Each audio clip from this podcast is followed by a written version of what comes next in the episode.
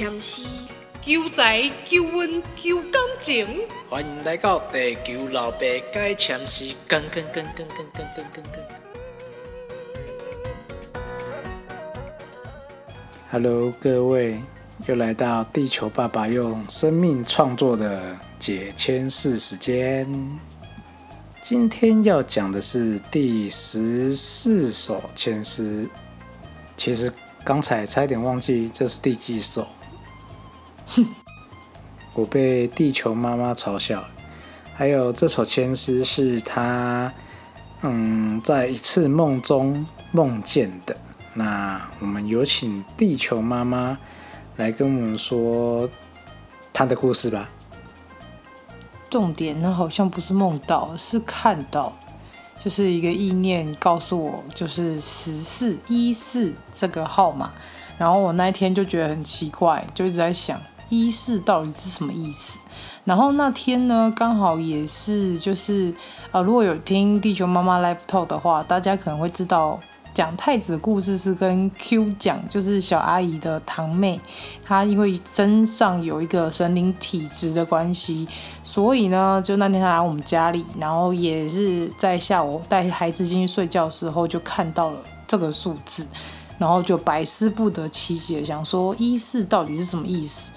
然后后来呢，就看到了，就是我们家附近的那间庙，然后那间庙的妈祖的神像跟。那个二楼那个空间的感觉，所以看了之后呢，我就心想，该不会就是一四的意思是签诗吧？果然下一秒，我的意识就被带到那个签诗的那个柜子前面，然后我就心想，好，那这意思应该是告诉我说，就是呃妈祖赐了我一支签诗，那这支签诗呢，就是他想要去表达说我最近的一些烦恼。可以透过这支签诗来去做解释，对我的故事就是这样。那这支签诗呢，就是接下来地球爸爸要解释的签诗第十四首签啦。好，其实他跟我讲的那时候，我还以为他要报名牌给我，结果不是，要我工作，实在让我非常的伤心了。好啦，那。后面没有妈妈的事情了，妈妈可以离开。我要去洗澡了，拜拜。好，那我们就正式开始本周的签诗讲解。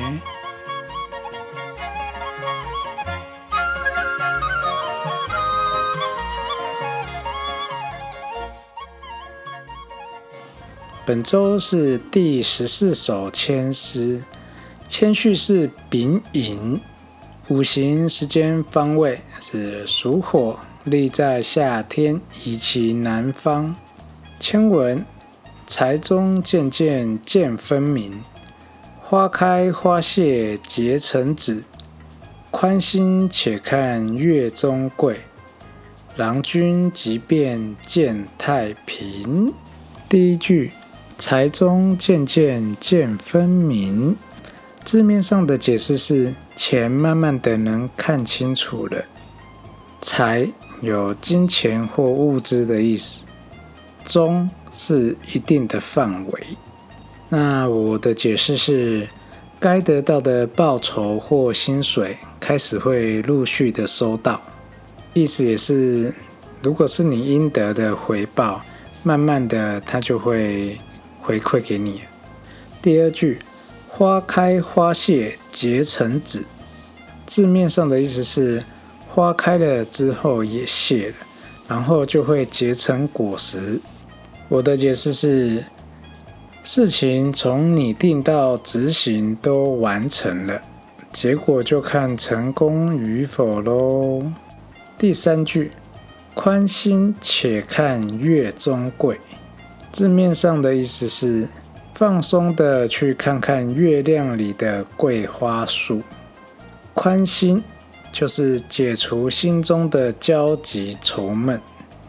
月中桂其实它是有典故的，意思是神话传说里月中的桂树。我的解释是把心情放轻松，好好的去追求你的梦想或做你想做的事情。第四句，郎君即便见太平。那这句在第十一首千诗里面也有出现，字面上的意思是你马上就能平安无事。郎君这里泛指男性，即便就是立刻马上。太平的意思是安宁平安无事。我的解释是在这之后。好，事情就会变得比较顺利了。那这句的解释跟第十一首的解释是不同的，因为根据签诗不同，解释也会有一点出入，因为它会有呼应的地方。所以这句在这首签诗里面，我会看前面的状况，然后来去分析这一句想表达的意思。好，那我对这首千诗的总结就是：对于金钱或有价的物品，已经慢慢会有答案了。也是因为对某件事情的投入，所以有顺利的进行，而且完成啊，才拿到的报酬。所以就不要再为了财的问题去烦恼。就努力的去追求你的梦想或理想，最后就有机会能心想事成，如愿以偿。OK，以上就是本周的千诗讲解，接下来要讲故事了。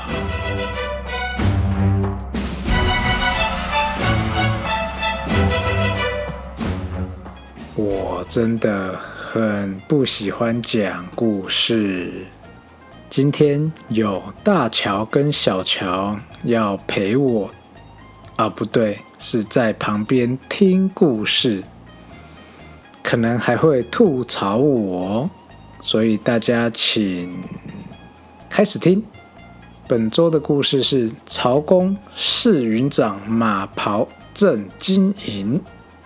典故是出自《三国演义》，其实本来想找原版两百四十回本的，但是没有看到，找不到，所以就找一百二十回本的。这篇故事的节录应该要从第二十一回到二十八回之间，其中的冗长的不重要的就把它舍弃掉。那我先来做一下人物介绍。曹操字孟德，小名叫吉利，小字是阿瞒。东汉末年著名的权臣，还是军事家、政治家、文学家跟诗人。他也是魏国的创办人。关羽字云长，本字长生，是河东解良人，也是东汉末年著名的武将跟军事家，跟张飞两人合称万人敌。虽然我觉得，嗯，这两人应该没有人不认识，但是我还是做个简单的介绍了。好，那故事主要是从曹操跟刘备煮酒论英雄那里开始。有一天呢，刘备在花园种菜，许褚跟张辽就跑过来跟刘备说：“嗯，曹操我主公要见你一面，有事找你。”请，然后中间就试探了刘备一下，但刘备也不是省油的灯，就推说他正在学种菜，想让曹操觉得他胸无大志。没想到曹操说：“嗯，你看起来就是个英雄。”然后刘备丢一个筷子掉了，此时雷声大作，刘备就假借雷声说：“他连雷声都这么怕了。”他哪里像个英雄？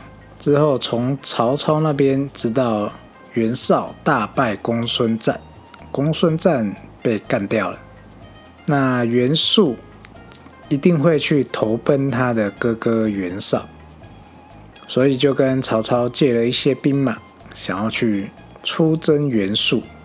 如果有人玩过任天堂的《吞食天地二》，应该会很有印象。总之，刘备偷了徐州，之后，曹操当然非常生气。先说刘备这，中间经历过一些不是很重要的琐事啊，对于今天的故事，嗯，没有太大影响的。因为徐州乃受敌之处，很容易被攻打，所以孙乾就建议刘备分兵屯小沛跟手下邳。刘备听了他的建议，就请关羽去手下邳城。那刘备跟张飞就屯兵在小沛。这时候的曹操啊，已经挟天子以令诸侯，中间又杀了不少反对他的人。之后郭嘉就谏言曹操，要不要去除掉刘备，以绝后患。还好那个年代。间谍这个行业特别发达，刘备那边的间谍呢，就赶快回去告知刘备他们。刘备跟孙权商量之后，决定要找袁绍来当靠山。刘备就写了一封信交给孙权去找袁绍。袁绍那时候因为他最小的小孩，第五个儿子患了疥疮，那他很喜欢这个小孩。所以他觉得很伤心，他觉得害怕，所以不肯出兵，只跟孙权说：“你就回去跟刘备说，如果发生的什么事情，你可以来投靠我，我一定会帮助你。”孙权星夜赶回去跟刘备说，刘备非常担心。此时，聪明的张飞说：“曹操这大军远道而来。”一定非常疲惫，不如我们今夜就去劫营。刘备也觉得这个计划不错，可惜刘备不明白当时的军师个个都会一点算命。怎么说呢？当曹操引兵往小沛前去时，突然有一阵大风吹来，将一面牙旗吹折。然后，那什么是牙旗呢？牙旗就是类似军旗那种那种旗子，只是它是呈三角形的。那这时曹操啊就命令众军停下来，然后把那些谋士啊都找过来问问看，嗯，我们的军旗折了一下，是福是祸？此时荀彧就问啦：风是从哪里吹来的？是把哪些颜色的旗子吹折了？曹操就说：“风是从东南方吹来，那旗子是青红这两色的旗子。”荀彧就说啦：“嗯，今晚刘备一定会来劫寨。”大家是不是觉得很专业？到底为什么？我也想不透，很厉害，都觉得他可能比李昌钰博士还要屌。那既然知道刘备会来劫营，曹操就将计就计了。当天晚上，张飞跟刘备就带着兵要去劫了。没想到张飞一去就被打爆，想要回到小沛，但是路被断了；想要往徐州跟下邳，又怕被曹军拦截，只好往山上躲去。唯一的希望剩刘备，结果刘备也被打爆了。被打爆后，一样也没地方跑。此时想到袁绍有说过，如果发生什么事，就去找他吧。所以刘备就逃到袁绍那边去了。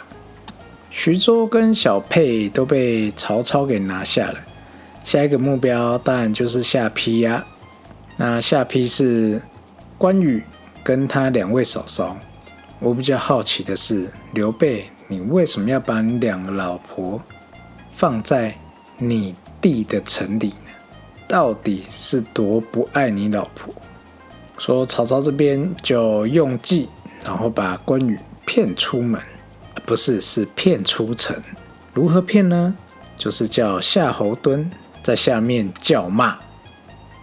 关羽呢被骂得很火大，所以就引三千兵出去跟夏侯惇对干，追了约二十里。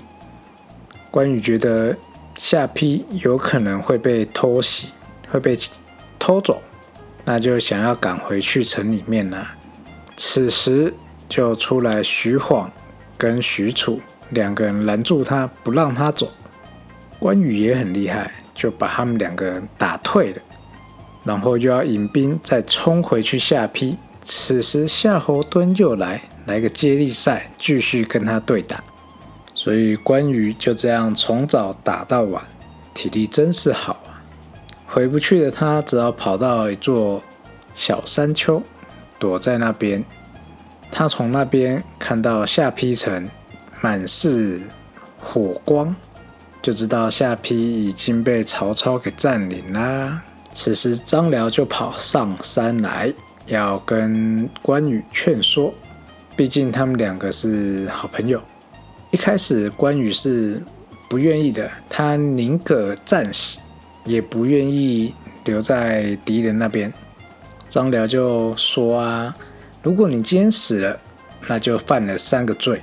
第一个是违背桃园三结义那时候的誓言；第二个，托你照顾的嫂嫂，你没办法好好照顾，是失信；而你武艺超群。不帮忙匡扶汉室，来逞这匹夫之勇，这是第三个罪。但是如果你今天先投降我老板，那你就有三个好处。第一个好处是可以保住这二位夫人；第二个，你没有违背誓言；第三个，你没有死，规章厚厚还很好用。如此一来，关羽就被张辽给说服了。就暂时投靠了曹操那边。曹操啊是很喜欢关羽这个人的，所以对他非常非常的好，甚至还送了他一匹赤兔马，就是当年吕布胯下的那一匹。但关羽还是每天想要离开。有天曹操就问张辽说：“为什么我对关羽这么好，他却还是很想要离开我这？”张辽就说：“我去帮你问问他吧。”所以张辽就跑去问关羽喽。关羽就说：“啊，他知道曹操对他非常的好，但是他已经跟刘备还有张飞共同许下誓约，所以不可违背这誓约。但我还是会帮他立下一些功劳，然后再离开的。”那在话说刘备这边。因为投靠了袁绍，有天袁绍问刘备说：“田丰叫我固守城池，你觉得如何呢？”刘备就很生气说：“啊，曹操乃欺君之贼，如果你不讨伐他，对天下百姓如何交代呢？”袁绍也非常认同，但田丰又再次劝诫他：“现在出兵不利。”袁绍就很不开心啦，就想要把他杀掉。最后，在刘备的劝说下，把他关进牢里而已。其实，我个人觉得，刘备要么是个地狱倒霉鬼，要么就是城府很深。好了，那袁绍就派颜良出战，而曹操那边连续两名大将都被颜良给咔嚓掉，连续晃出去都打输了，他跑了回来，曹操就非常的担心。陈玉看到，就跟曹操说：“有一个人有办法，那就是关羽。”但是曹操又怕他立了功，所以他就要走了。陈玉就跟曹操说：“今天刘备投靠在袁绍那，但是关羽杀了袁绍的兵，袁绍一定会怀疑刘备，然后把刘备给杀了。刘备如果死了，那关羽不就得留下来了吗？”曹操觉得这样非常可以，就派关羽出战。然后关羽就骑着他的赤兔马往山下奔去，直接冲到了颜良的面前，就把他给咔嚓了。袁绍知道颜良被咔嚓之后，就问一下咔嚓他的人是谁。军师居寿就说，看起来像是关羽。袁绍就很生气的质问刘备，想要把他杀了。刘备也很聪明啊，他说：“我跟关羽失散已久，都还不知道他在哪里。况且天底下这么多人，说不定那个人只是跟他一样，脸是红的，胡须也是长的啊。怎么这样就认定他一定是关羽呢？因为袁绍是一个嗯有选择性障碍的人，所以他就骂了沮授说：“我差点因为你杀了一个好人。”话刚说完不久，就来了一个人，叫文丑，一来就说是谁杀了我兄弟，我要去报仇。这次刘备就跟着他去。这次文丑比较厉害，虽然先败了徐晃跟张辽，然后就跟关羽打了三回合，心里知道打不过就要掉头跑，结果关羽从后面追上，一刀砍下了啊，不是是咔嚓了他。而刘备看到文丑被关羽咔嚓了，心里不是替文丑感到可怜，而是心想。哦，我弟弟在曹操那边呢。这次刘备就熬不过了。袁绍本来想把他杀掉，心机重的刘备就说：“我有一个办法，可以让关羽过来跟我一起辅佐你。”袁绍这时候心里就想：“嗯，可以把颜良跟文丑两个人咔嚓掉的，一定很强。”所以就答应了刘备。去把他的弟弟给叫过来，刘备就写了一封信，交给袁绍的部下，连夜送到关羽那边，所以关羽就知道刘备在袁绍处了。隔天一早，关羽就把曹操赏赐的大部分东西，除了那匹马，把其余的物品都留下来，然后就带着两位嫂嫂要赶往袁绍那边。